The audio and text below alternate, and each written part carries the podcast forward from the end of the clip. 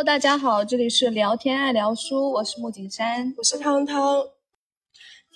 今天我们要聊的一本书呢，应该是四本书，我们今天就做一个《那不勒斯四部曲》的一个合集吧。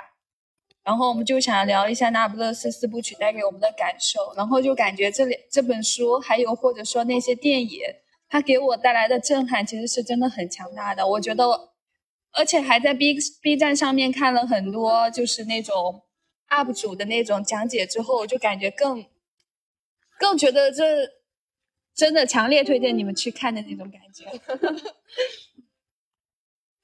然后这个《那不勒斯四部曲》呢，它其实是讲述了两个少女从小相识相知，然后暗自较量，又相互帮助、相互救赎的一个故事。但其实最后的话，那个莉拉，我觉得莉拉算得到了救赎吗？因为他最后他失去了女儿，他自己也失踪了。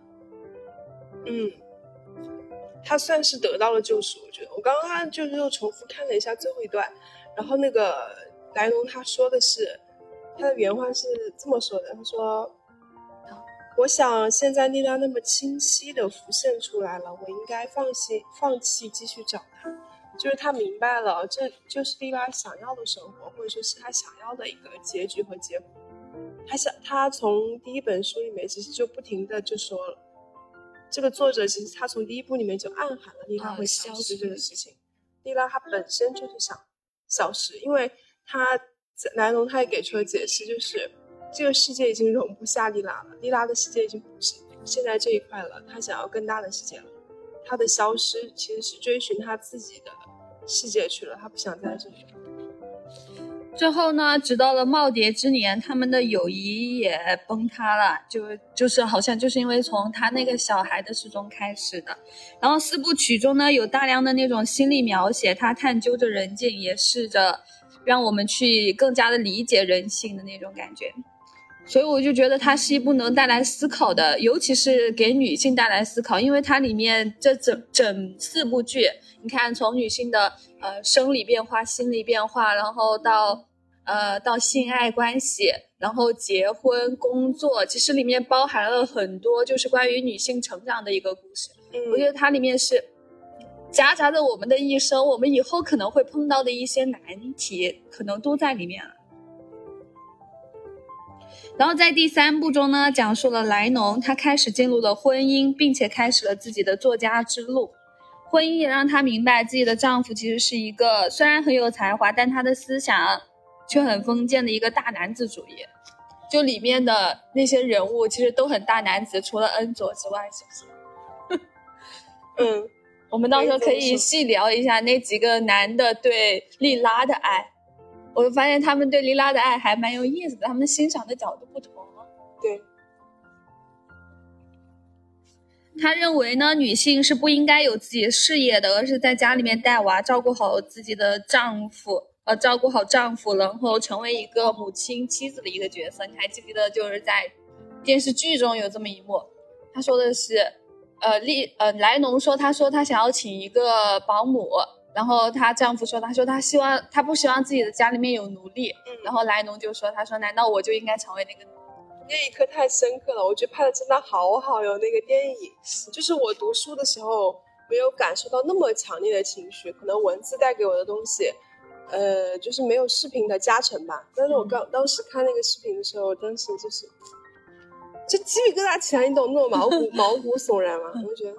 对，这这之后就感觉赤裸裸的把一个很矛盾的东西展现在你面前，你就发现哦是那么回事。那其实其实你害不害怕你以后的婚姻里面会成为这样子的？我有恐婚，恐婚这方面的事情，所以我一直都对婚姻抱有一个很悲观的态度。那你恐恐育恐生吗？我不恐育，我觉得孩子还是挺好，挺美好的一个。但就是恐婚，你害怕被这个家庭给限住吗？会会怕。会很怕，不仅怕被家庭给限住，还怕家暴，还怕各种事情，怕出轨，怕自己出轨，怕老公出轨，怕自己出轨，好真实。怕怕 怕好多事情就是不能就是被被控制，然后我这个人性格又脆弱，我就会觉得自己会把自己，嗯，就陷入一个不好的地方去。所以现在开始反脆弱起来，真的。人不能脆弱啊，虽然偶尔可以脆弱，但大部分都要坚强。其实我也很好奇，就是如果进入了婚姻，如何去平衡婚姻跟工作跟家庭的关系？后来莱农不是请了保姆吗？然后他又发现，好像保姆跟孩子的关系越来越近了，他那时候心里面又开始挣扎了。很真实啊，你不觉得吗？真的很真实。我在追求事业的路上，一定程度上和孩子的远离也会让母亲心里不舒服。但我我一直在想，说男性他会不会也有这样的感受呢？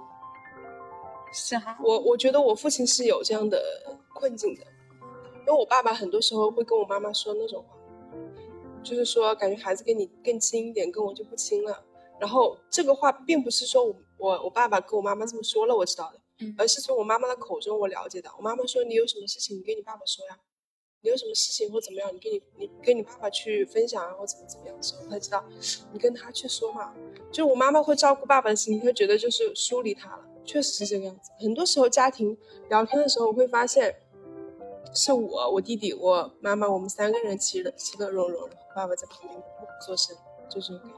你这么说的话，我也感觉就是，是不是到了中年的男子都会沉默呀？我爸爸在家其实也很沉默，我们一群人聊天聊得可嗨了，然后我爸就一个人在那里，嗯，然后他又远视眼嘛，然后这么看着手机，山一样的男人哎，笑死。都会有，我觉得都会有，也不是说女性单单女性有这种困惑，男性应该也有。然后我们上次不是也看到了那个《爸爸当家二》里面嘛，我就觉得他们的家庭关系就是很好的那种感觉。然后其中有一组吧，他们好像是女主外男主内的那种。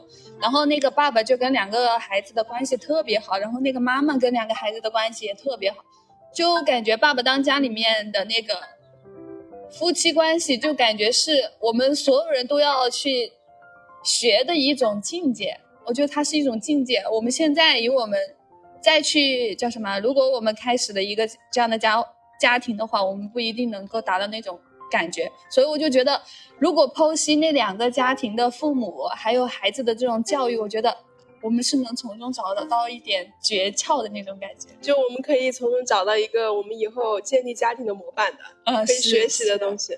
但我能看出来，就是那个妈妈，我觉得妈妈应该，其实我觉得就家庭的开心与不开心，妈妈可能占了很大的一部分。嗯，然后教育，所以我就觉得妈妈就其实要更加是呃就通情达理一点，或者说照顾情绪就要照顾到所有人的情绪，但其实这样会很累，但这样就会让他们很美好，就把这种累当成一种幸福的话，其实就很完美了，就。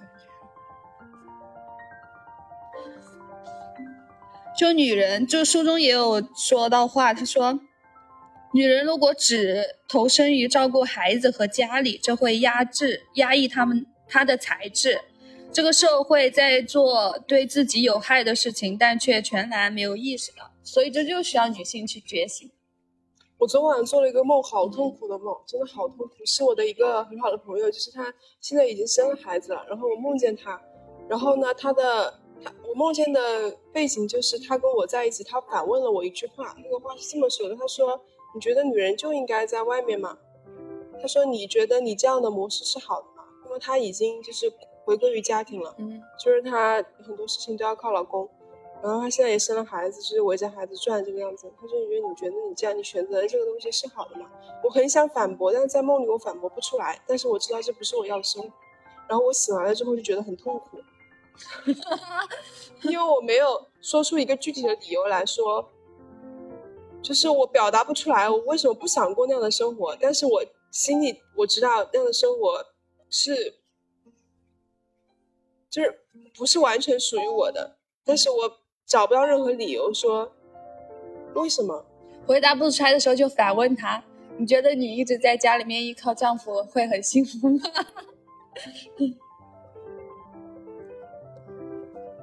其实婚姻，哎呀，婚姻我真的没有很大的向往，但又很惧怕。就如果真的是，好像日本是不是有一个剧啊，叫《三十岁又怎样》？就好怕自己也活着活着活到了三十岁之后，然后发现自己的爱情什么还是一事无成，就是爱情如果在自己的生命之中一下都没有的话，或者说来的片刻就给你带来的感觉就是它的意义不那么强的话，我觉得好像也没有意义，就生活之中又缺少了另一部分的意义了。就我的生活可以很美好，但是爱情也需要加在里面，这会成为我的遗憾的，你懂吗？就是你我我现在总结你刚才说的那一段话哈，很抽象。你的意思就是说我怕我到三十岁的时候还没有爱情。呃，是啊，我是怕的，嗯，而且尤其是向往中的爱情，可能就也不算被我们捧得太高了吧？是这些人还是女性进步太大，男生太慢了吧？那很奇怪啊，怎么就？你是你那理想中的爱情是什么样子的？我就觉得我希望找到的是一个男的正常一点，然后思思想稍微成熟一点就好了。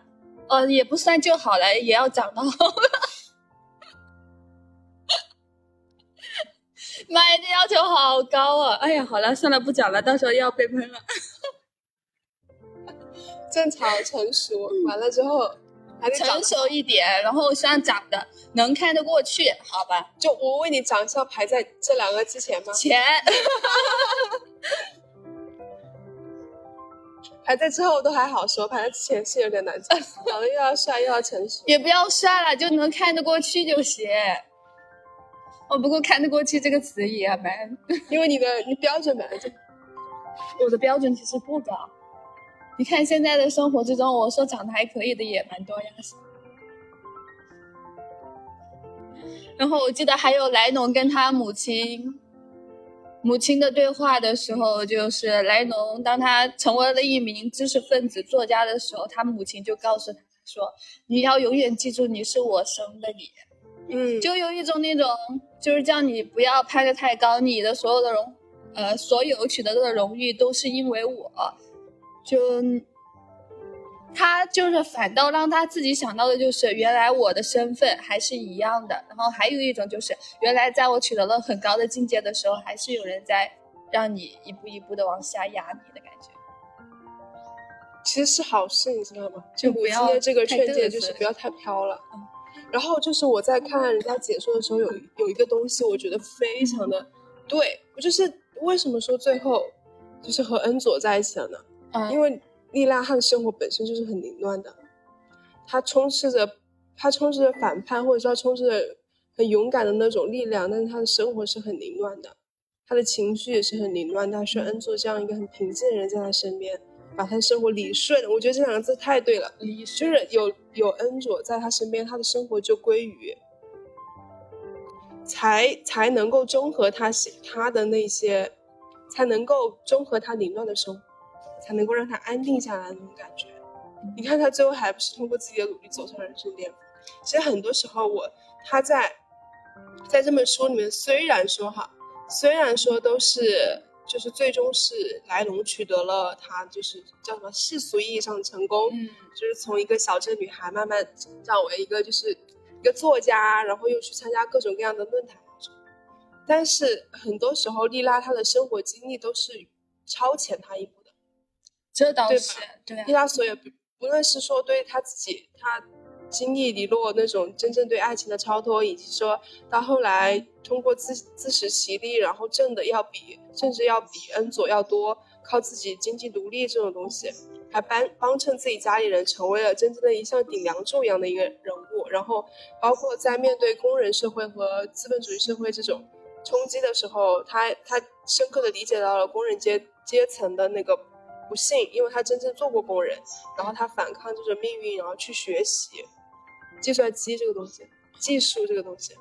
我记得恩卓好像之前就是希望通过这种考证什么的，是吧？但是你反反看莱农，他最后他写出那本书，是不是就是很多时候也是靠着遗落的力量，对不对？嗯他写出那本书是靠着男人的什么启发和鼓励，但是在一定程度上，其实你看看，呃，莉拉她的她的行为很多时候就是超前了的，是不是？她靠自己的，还是那么勇敢、那么无畏的去走向自己的人生巅峰。我记得他小时候好像说过一句话，他说再小的事情里面都会有更小的事情，然后再大的事情里面都会有一个更大的事情去让你包裹住的那种感觉。哎呦，原话我不太记得了。然后在第四部中呢，其实讲述的就是莱农和莉拉他的中老年以及他子女的一个成长的故事。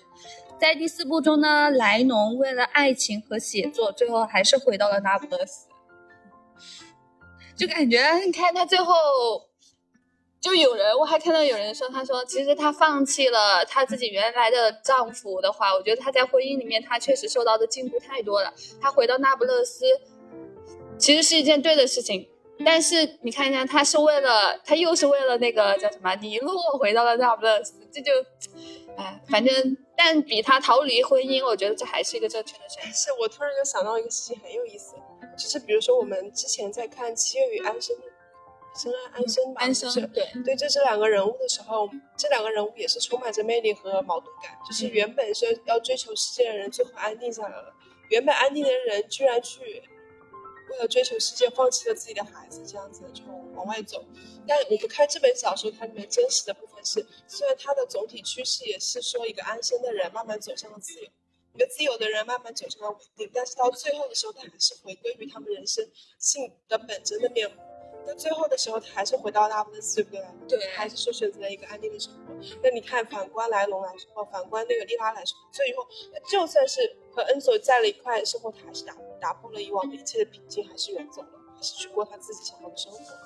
就是说，一切他他有拥有他追求的东西，又回归于本真这个状态，我觉得还是这个故事很迷人的地方，或者说和就是在创作上意义来说，它又是一个真实和艺术的结合，就是个非常好的小说。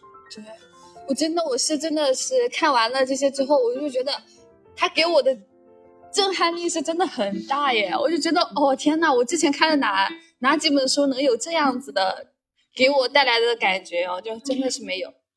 我觉得，嗯，那你觉得就是这本小说给你带来震撼感的原因一点，就是给你用一个词来形容是什么？用一个词，自由。我觉得是真实，哎，就他所有的情绪让我觉得很真实，就是真实到让我觉得就是说，我就觉得是真实发生的故事，你知道吗？嗯，就是我觉得就是会真实发生在那不勒斯，然后那个地方好像本来也就蛮贫穷的那种。然后其实我看完整整四部之后，其实我很心疼莉拉的。心疼莉拉，对，我觉得她，你看她小学的时候，就是好朋友上学了，但他因为家庭环境很多原因，他又没有上学，然后早早的步入婚姻。当他步入婚姻，他以为取得幸福的那一刻，还被又被丈夫给背叛了。然后当他好不容易遇到爱情的时候，他觉得尼洛是他的叫什么，就叫什么梦中白马王子的时候，那一刻，李娜尼尼洛又开始抛弃了他。最后到回到了恩佐的身边，在但是好像在工厂里面，他是不是也遭到了猥亵呀？我觉得他的一生，就是他的这个性格，我觉得很顽强，但他遭受的这么多的事情，还能让他这么顽强，我就觉得这个女孩子让我又心疼又又又又觉得好佩服她的那种感觉。嗯，是敬佩的。还有最后他的儿子是不是也吸毒了，是吧？他的那个他希他希望能够培养的很好的那个儿子，最后还又吸毒了，却没有想到变成了是自己一个完全无法掌控的人。其实我觉得他真的是经历了很多，就是不像莱农的反思一样，莱农的反思可能会哦，因为这本书可能就是以他的视角来写的，他有很多内心的那种反馈。但是反观莉拉的话，就虽然没有看到他的反思，但我能看到的是他一直在。经过了一个坎的时候，他一直在往前迈，往前迈，往前迈，往前跳的那种，这带给我很大的一个很震撼。而且我觉得莉拉是一个很自由的人。莉拉她所有的坚韧伴随她的一生，她只有在莱农面前会试出她的软弱，好多次在她莱农面前试出她软弱，我谁都不要，只要她。对，呃，什么？最后孩子如果怎么怎么样的时候，莱农你一定要帮我，记得要抚养我的儿子。就是他一生叫什么？一生要强，但是在莱农面前软弱，就会把他最真实的样子浮现出来。好，那你来聊一下那个米凯莱、尼洛还有恩佐，你觉得他们吸，他们对莉拉身上的，被莉拉身上的什么吸引了？好，先看，先从那个米凯莱开始。我不知道女孩子对男孩子的心理，但是我可以知道我对男孩子的那种感觉，因为男孩子对女孩子的那种吸引力，毕竟是我我无法知道的，有盲区。但我如果来看的话，我来看莉拉的话，就是那种小时候长得又挺挺帅啊，特能嘚瑟啊，然后又有点坏坏的，但是呢他又很聪明，就那种男孩子，我觉得对我来说就是那种男孩子。不，我知道，我就说在我的用女孩子的视角去看男孩子的话，就那种男孩子就给我一种不可掌控，但是充满着吸引力的那种感觉，充斥着吸引力，无法掌握但充斥着吸引力。我会就是在女孩子的视角上来说，就是我会害怕去接近这样的男孩子，但是假如这个男孩子来来接近我的话，是无法抗拒的。你知道吧？然后，但是在这个剧，在这个里面呢，他就是男生和女生互换的一个角色，因为男生很多时候就是捕猎者的身份嘛，所以他会去很很想去靠近这个具有致命吸引力的人。莉拉身上就是那种反反叛的力量，或者说什么很野生的那种感觉，就是会有致命的吸引力啊。其实朵拉拉家族的话，其实，在那个那不莱那不拉那不勒斯那个小镇里面，其实也代表着那种暴力的那种。势力哈，嗯，然后我觉得那个米凯莱可能对莉拉身上的吸引，就是他是不是因为呃，莉拉其实身上是有那种敢于跟暴力势力去斗争的那种精神，会吸引到他，会就会有。他扔石头，然后那个男孩子说你敢不敢扔，然后他就扔了，嗯呢，是的。但你提到这么多人物里面，我觉得你遗忘了一个人物叫阿方索，我觉得这个人物也很耐人寻味。他最后是同性恋是吧？从小就是，你看，就是包括在那个小说的解读里面，有一个我觉得也很深，就是你像莉拉，她从小就有着那种不是我们接近的女孩子的心情，她什么都不怕，嗯，她拥有反抗的力量，拥有做自己的那种力量，从小就有。但是你反观阿方索来看，他小时候就是文文静静、绵绵甜甜，对吧？他很羡慕莉拉，就是即便被父亲揍成那个样子，也是敢于反抗，然后他一点不怕自己父亲，即便就是自己伤痕累累，对吧？阿方索他就是，你看他自己，他就很怕自己的父亲。我还看的之前不知道在哪里看的一句话，他说阿方索其实是很敬佩莉拉的，他是他是希望他身上能够有更多的是莉拉身上的那种英气。你没有感觉到吗？他喜欢。他喜欢，他就是欣赏莉拉。他所有到最后，呃的时候，其实都很像莉拉。就是用莱龙的眼神来说，他说看到他仿佛看到了莉拉。他从他就是从很小的时候就是开始欣赏莉拉，然后他就他就想成为像莉拉这样的人，因为他喜欢的男人是米凯莱。哎，我记得好像在书中我看到过一句话，他是说。大概的一个意思哈，我找不到那句话了。大概的意思就是说，如果你找的另一半，他他跟你之间，你们俩其实是能够合成一个人的，就是他身上有你所缺少的，或者说你自己想要拥有的那一部分性格，或者说那一部分的自己。但是我最近在看一个恋综的时候，上面又提到一个结论哈，就是在你年少的时候，比如说你一呃十岁、二十岁。呃，这个前半段的时候，然后你就会想找一个和自己有很大不一样的人，就是会会因为对方的不一样，就是具有致命的吸引力。但是，比如说你步入三十岁、四十岁之后，再再遇到的爱情，会想要跟找一个就是跟你同频的人，就一样的人。我觉得是有道理的吧？确实。但其实你反想一下，二二十岁到二十岁，你想不想也找一个跟自己就是很有共鸣、玩得到一起？其实也蛮想，但是就是我说的是吸引力的问题，就是等等你到三四十岁的时候，那种人还对你有吸引力，啊，也不是没有，不知道的。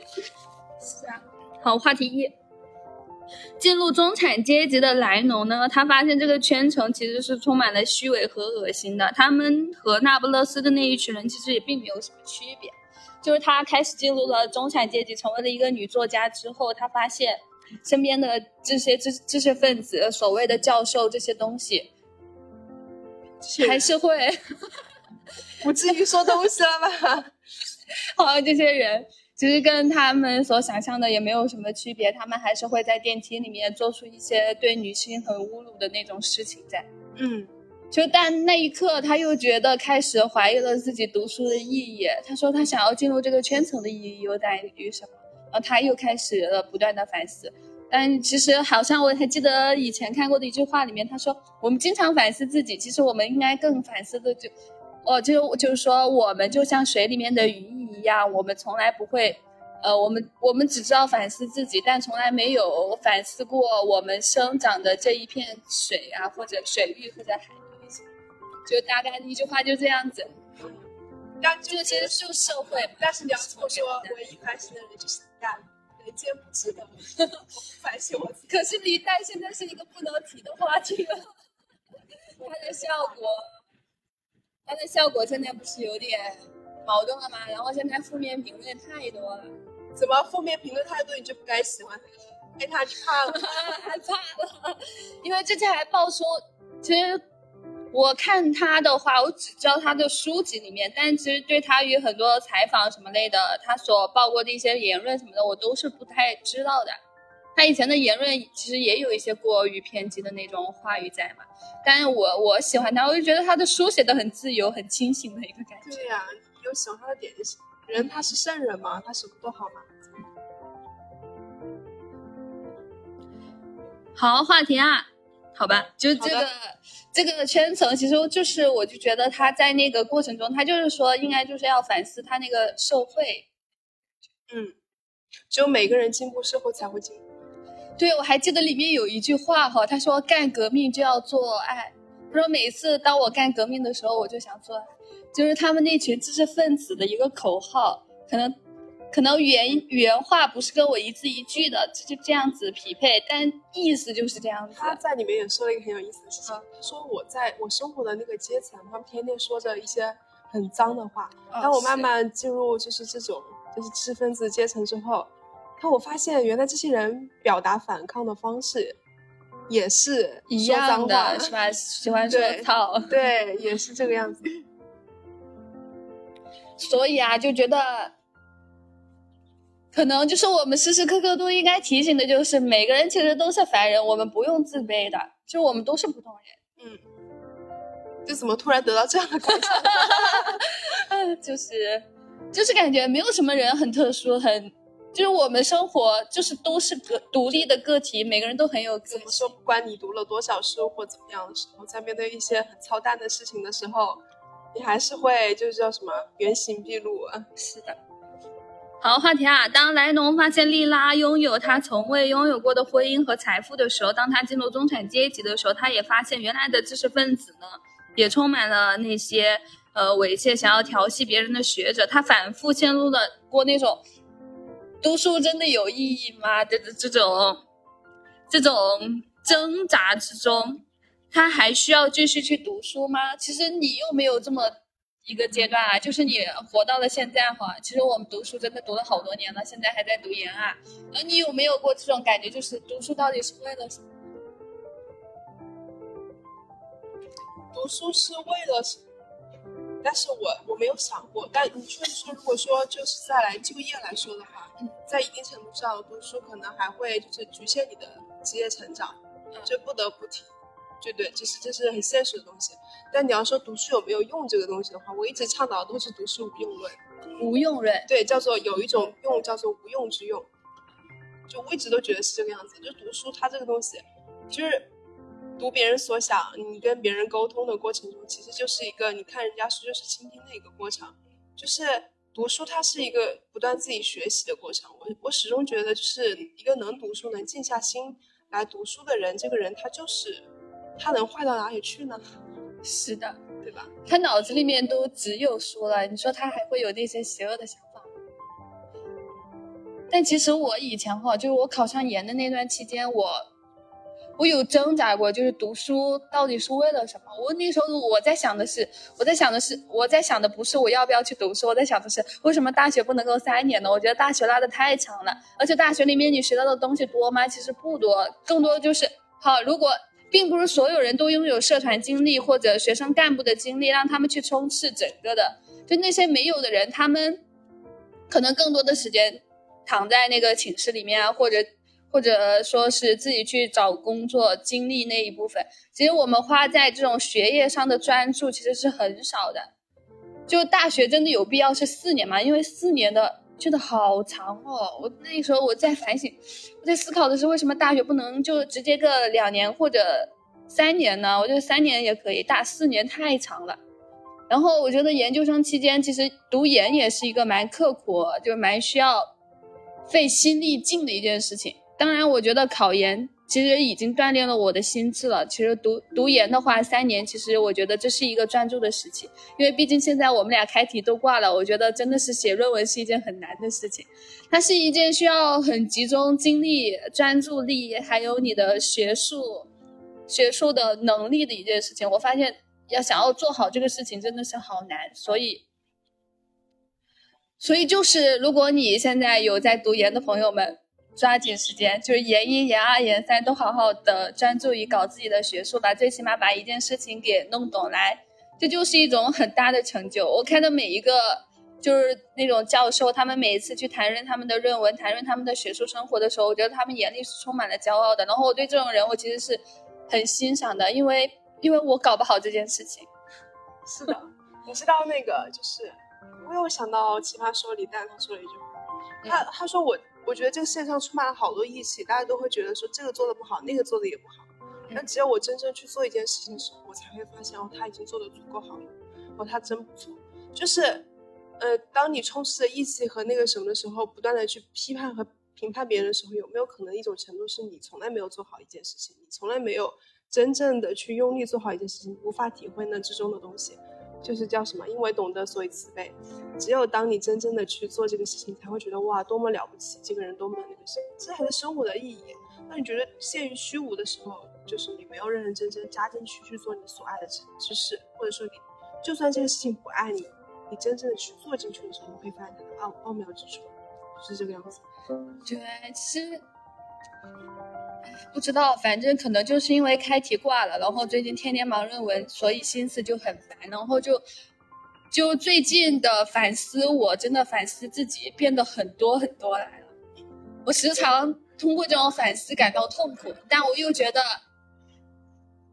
这种感觉好难得，因为平常好像我都是一个很生活的很快乐的人，然后突然之间的这种反思，让自己压不过去、压不过气的那种感觉，我又觉得。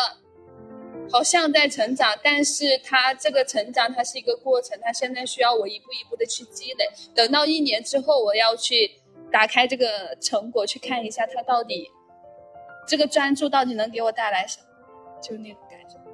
但是就是专注的这个过程会让你痛苦，痛还是很期待，就还是很期待一年之后的这个痛苦呢，最后会转化成什么？希望你的痛苦能够化解成健康。嗯。好，话题三，其实我们刚刚在开头聊了一下，就是丽拉消失了，你觉得是什么原因？我觉得她就是一个自自由自在的人，当她可能就是对这种，对这个世界开开始不抱有任何幻想的时候，她想要消失就消失，她是个自由的人。是的，就是在呃书里面最后一段说，他可能就是打破自己的界限了，嗯，他开始周游周游世界，他开始过另外一种生活。但是他年轻的时候，别人不允许他过的生活，他自己也不愿意过的生活，他现在终于，终于去成为自己了，可能是这个样子。所以说，最后的时候，那个莱农他就说：“现在丽拉那么清晰的浮现出来了，我应该放弃继续找他。”其实我觉得丽拉真的是她的个性，应该是我，我更想。我更喜欢、更钦佩、更想要学习的是莉拉的个性。我觉得她有一种，就是当你跌落了低谷的时候，你好像在低谷之中挣扎了很久之后，你会立马的跳上去，你跳得很高很高。就别人可能就是哎呀，慢慢的爬爬爬，他是一下就跳得很高。我就觉得他这种，他这种释然，他这种自由，是我想要去学的那种抛开一切，他会有让我有一种什么感觉？你知道吗？洒脱。就是我嫉妒他这个人，但是呢，同时呢，又想成为他的那种感觉。嗯，但是你要说真正的放放在我自己身上的话，就是我会想否定他的好，但是呢，我又不得不承认他的好。嗯，但是呢，就是你要我真正想过这种人的生活的话，我还是不愿意过，就太痛苦了嘛。你我不想过他的痛苦，我想过他的那一刻掉。就是他，他有那种让我不想承认的好，就是会给我这种感觉。但是呢，同时又很欣赏他，就是很也是很复杂，就像莱农对他的感情一样。你要说真正想成为的人或者怎么样的话，我还是说莱农的话比较符合我。哦，其实莱农不符合我，你知道吗？就我是一个很少经常去反思，让自己很感到很痛苦的人。我只有在大师的面前才会去反思自己。好，第四个话题，书中说，成熟意味着镇静自若的接受生活的波折，要在实际生活和理论之间画出一道界限。你觉得什么叫成熟？你觉得现在二十五岁的你拥有一个成熟的心智吗？他可能还不够成熟吧，按手。啊，但是有一句话也说的很好，就是叫什么？叫什么？要成叫什么？自爱，呃，悦己什么，然后再爱人。怎么说的那句话？哦，先悦己，再爱人，差不多就是这个意思。但是哦，自信、沉稳而后爱人，对，这句话是这个意思，就是自信、沉稳而后爱人。我觉得就是说，首先你要建立起自己的一套人格。然后你慢慢能够沉淀下来，不再那么浮躁，然后你再去爱别人，才能够就是你，你只有自己拥有了足够多了，你才能给予别人，而不是说当自己都很匮乏的时候，你无限的给予别人，你那时候你的心里会产生一种空虚感，本来就没有你就给别人，只有你自己足够充盈，才能去给别人。因为我我感觉爱一个人，我现在越来越觉得爱人，真的去爱一个人，不是说一味的要去。索取，索取这个，而是要去付出这个爱，才是让你感觉到。我的第一脑海脑海中的想法就是，你不要一味的去索，去去付出啦，你要去要一点东西。所以是自信沉稳的话，这才是真正的成熟。我觉得，就是等要把自己打造的足够丰盈，再去爱别人。嗯，其实，在书里面，他他说的一句话，他说的是，成熟意味着停停止展示自己。要学会隐藏自己，甚至从这个世界消失。他可能在寓意着说那个利拉吧。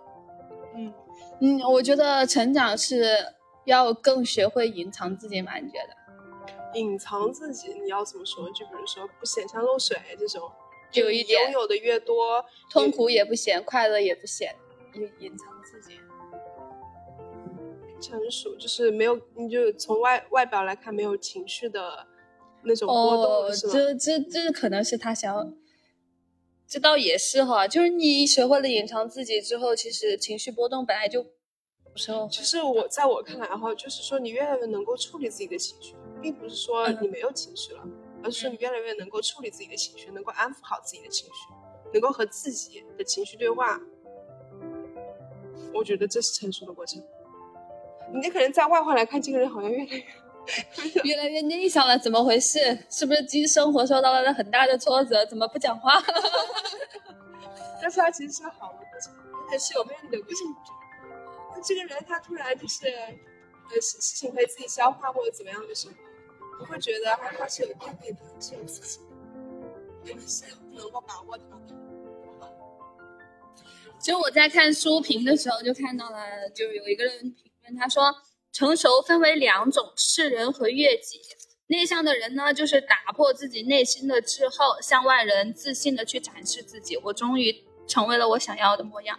外向的人呢，能够拉住自己内心的一个风筝，遵循自己的内心，挖掘自己的内心。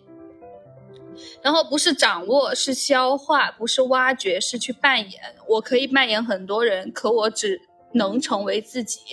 我们都应该恭喜自己，无论。悲伤上还是还是其他的一些方面快乐啊，那个小孩子如约而至，健康的长大，就是成熟。其实长大长大也是一种成熟。嗯，哎，你有没有一直想过，就是比如说你看到那个谁，你就会想说，哎呀，我以后能不能成为他这个样子？就是目前为止让你很欣赏的。人就是说，或者说让你很希望自己以后成为什么样子的一个具体的样子，就是我没有具体的样子，我觉得，我觉得我想不到具体的样子，以后的我想要成为的具体样子，真的没有，因为我都不知道我以后会不会结婚。谁让你想结婚了呀？啊，真的是。那我就是在想嘛，就是你以后得有样子，那我以后是结婚带娃的形象呢，还是一个人事业有成的样子？还是渴望家庭的？就不渴望的人压根都不会想到会不会一直。对，你在讲这个，我想到的都是说你以后是为人处事是什么样子，你的外在形象是什么样子。哦，外在形象，你是希望自己成为一个什么样的人呢？温柔的人，可爱的人，还是说什么那种雷厉风行的人？就我希望我成为一个快乐又沉稳的人。快乐又沉稳。嗯，沉稳有时候也可以快乐起来。沉稳就是沉稳，谁说不能快乐呀？真的是，因为沉稳的人就是他很能，就跟刚刚说的一样，就是收敛自己的情绪嘛。收敛自己的情绪，并不代表不能快乐，而是沉稳的人在一定程度上，他的心思细腻到一草一木都能带给他快乐。哦，他可能快乐的方式不像我现在一样，哈哈哈哈哈。对他的快乐的方式可能就是另一种快乐，就读书的时候心安和平静，哦这种东西才是持久，我觉得是持久那。我脑海之中刚刚是飘过的那种快乐跟沉稳，就是我一面能够哈哈哈哈，一面能够自己面对自己的独处的那种感觉。你，我觉得你现在慢慢越来越能做到，而且我觉得你肯定也可以，就是成为你刚才刚刚好快乐、痛苦，快乐而沉稳的人。最近都很痛苦。希望你的痛苦能化险成莲。我还记得以前就是那种非主流的时代，也不算非主流的时代，就那个十几岁的时候，就经常能说，经常会讲的一些一句名言，叫做什么“成熟不是心变老，而是内在打转还能微笑”，就是要坚强。原来成熟也有这么一部分，就是要坚强。哎，还有一个事情，我一直都觉得，比如说关于索取和给予这个事情，我觉得是主动和被动的关系。就如果你想要索取的话，就说明你还是个小孩子的心心智，就一直都想要想要被动的一个地地方。但真正你开始付出的时候，或者说你愿意把这份爱给予出去的时候，其实是个主动的态度。其实有时候你不觉得，其实付出是比索取更容易的吗？就选一个自己最容易的事情开始就好了。就付出的话啊，我就给你，好，你想要，哎呀，想要啊，正好达到了我的心意。那你想要索取的话，就就不一定能达到你的心意了。所以付出是一件很简单的事情。觉得对于人来说是，有个朋友他就是习惯习惯习惯的去去索取，而不是去付出的这样的人。他觉得付出对他来说是一个伤自尊的事情，就有人会这么想。我不能理解。OK，好的，好，那今天啊、呃因为今天我们是在那个寝室的天台上面录这个播客，所以收音效果不太好，然后也能听到好几架飞机从这里 飞过。你应该从开头说这个话。应该你是觉得没人能听到最后是吧？啊，你要笑死我！然后你你说你还要自黑一下，你忘记了？我还要自黑一下。我觉得在我自己听自己的播客的时候，我觉得我的我的语言表达能力实在是太语无伦次了。但是汤汤又激励我，他说这可能就是一个正常的普通人讲的一个播客的一个过程。然后那一刻我又安稳了，很喜欢汤汤，总是能在我能在我自己呃感觉自己不太好的时候，能给予我一定的鼓励。我看我这时候是不是应该眼眶里面 淌着？好，我觉得这地方有一种又热又冷的感觉。又热又冷，可能防辐射有点大哈。最后还有一句分享的话呢。好的，好，今天我要分享的一句话就是，我觉得婚姻和人们想象的不一样，它像一个机构，剥夺了性交的所有人性。我读什么呢？这句话也挺好的。我觉得自己就像一张蜘蛛网上面的雨滴，我很小心，避免自己滑落。好，今天的播客就到此结束啦，下期再见。下期再见。